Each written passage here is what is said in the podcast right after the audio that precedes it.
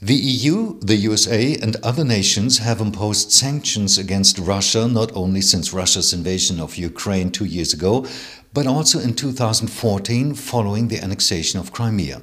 Multilateral cooperation plays a major role in this.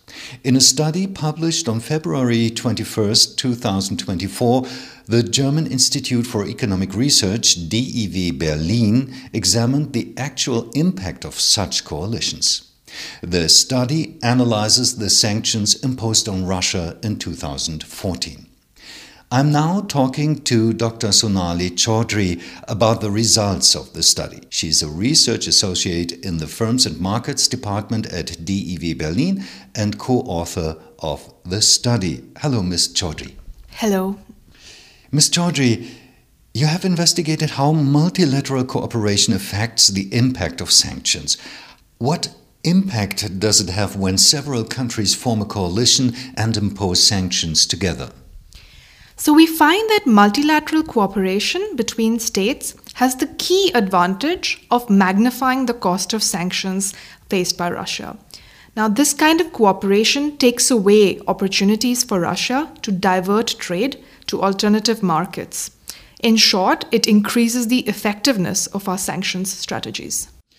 And how great was the loss of welfare in Russia as a result of the sanctions imposed in 2014? And how great could it have been under optimal conditions?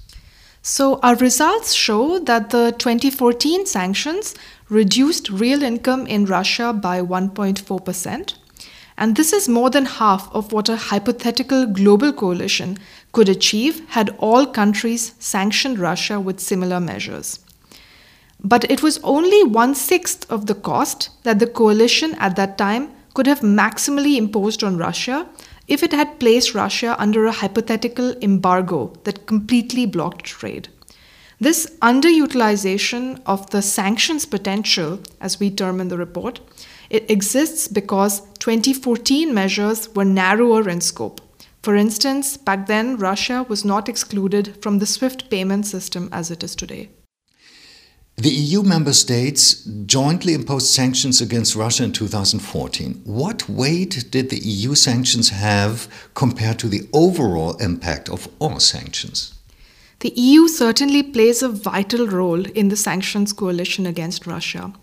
In the 2014 wave of sanctions, more than three quarters of the total cost that was imposed on Russia arose from this coordination amongst EU member states.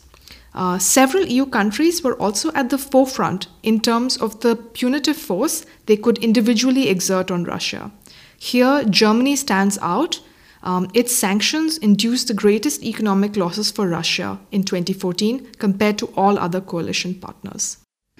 Sanctions also have a negative impact on the economies of the countries that impose them. How great are these burdens, and which states are or were particularly heavily burdened by the sanctions against Russia?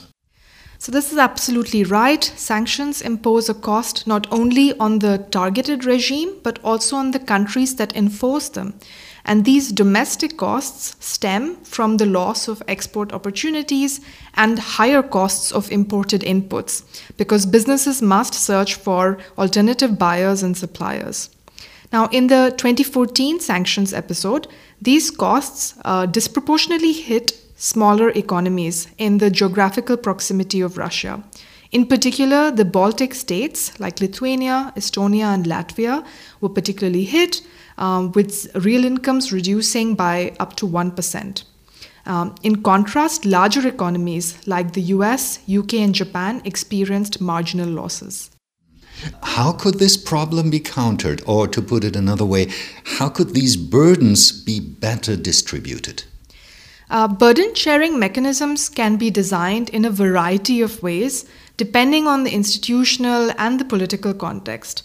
Now, one idea we can explore with the model is that of a hypothetical adjustment fund where countries send and receive transfers till all members of the sanctioning coalition bear the same costs uh, in terms of share of real consumption. Uh, for the 2014 Russia sanctions, this fund would have amounted to $4.9 billion, with the US being the biggest contributor and the Baltic states being the top recipients.